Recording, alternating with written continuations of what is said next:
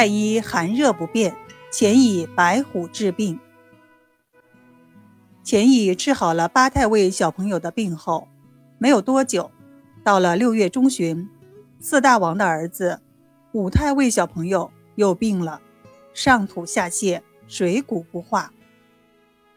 太医们纷纷跑来了，诊了脉后，大家纷纷说这是虚寒啊，该用温补之药。于是开了补药，然后用姜汁冲水。给这位五太尉小朋友喝了药，喝下去一天后，坏事儿了。这位五太尉小朋友又添了个症状，开始喘了，连喘带吐，难受的不得了。没办法，只好把钱乙给请来了。在太医们尴尬的目光中，钱乙诊了脉，然后说：“这是体内有热啊。”不能再用温热药了，要用凉药，方用石膏汤，熬三份儿，三份儿同时喝下。这时有人来报告钱乙，说皇上找他瞧病。钱乙只好先告辞，说等一会儿忙完了皇上那头再回来。等钱乙一走，这帮太医就又来劲儿了，大家围着四大王。开始议论纷纷。我看用凉药治疗不妥，大王您想啊，连吐带泻的，这人得多虚呀，不补能行吗？而且米谷都不消化了，那是脾胃无火啊，应当温补脾肾呐。再用凉药，那不要命吗？各位贤弟以为如何？大家又纷纷随声附和。四大王觉得这帮人讲的在理，于是吩咐开药。太医又开了丁香散。没多久，钱乙又跑了回来，进来一看，吓得眼睛瞪得老大，着急地说：“这个丁香散千万不能服啊！服了三天以后，患儿一定会肚子发胀，身上发热，喝水就吐。”呸！乌鸦嘴！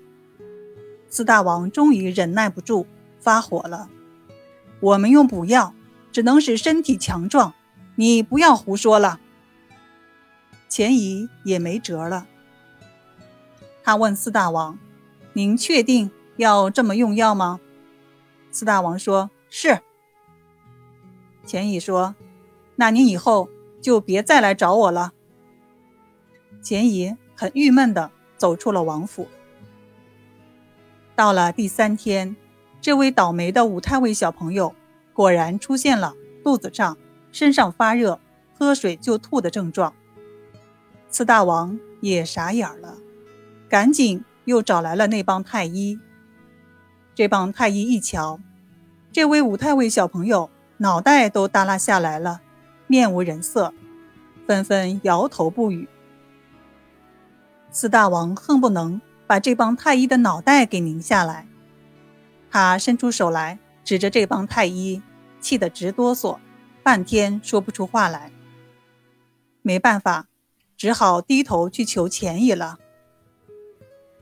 钱乙对来的人说：“我有个条件，答应了我的条件，我就去。我去了，一定要按照我的方子下药，否则去了也是白去。”于是，马上有人跑了回去，按钱乙的原话通禀了四大王。四大王满口答应。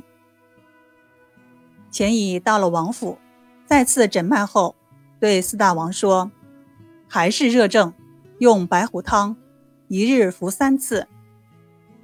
白虎汤是医圣张仲景的《伤寒杂病论》的方子，方中的主药为生石膏，能够。”清阳明气愤血热，故以西方白虎名之。到了第二天、第三天，用白虎汤每天服用两次。到了第四天，用石膏汤加味服用一次，然后患儿的热就退去了，身体也恢复了健康。四大王当然很高兴了，忍不住问道：“钱大人。”您干脆再给讲讲其中的道理吧。钱乙也没有客气，正好给各位太医讲解一下。这个病发生在六月，六月热盛，邪热侵入了孩子的体内，热伤脾胃，所以才会发生严重的吐泻。这个时候要清热，如果用了温热药，上焦就会热盛。会发生喘的症状，后来又误用了丁香散，丁香是下焦热药，这样上中下三焦皆热，所以我判断会腹胀、饮水吐逆。至于如何使用白虎汤，仲景先生已经在《伤寒杂病论》中论述过了，大家可以参看一下。太精辟了。四大王觉得自己已经听懂了，大声的赞叹。太医们则是满脸的惭愧。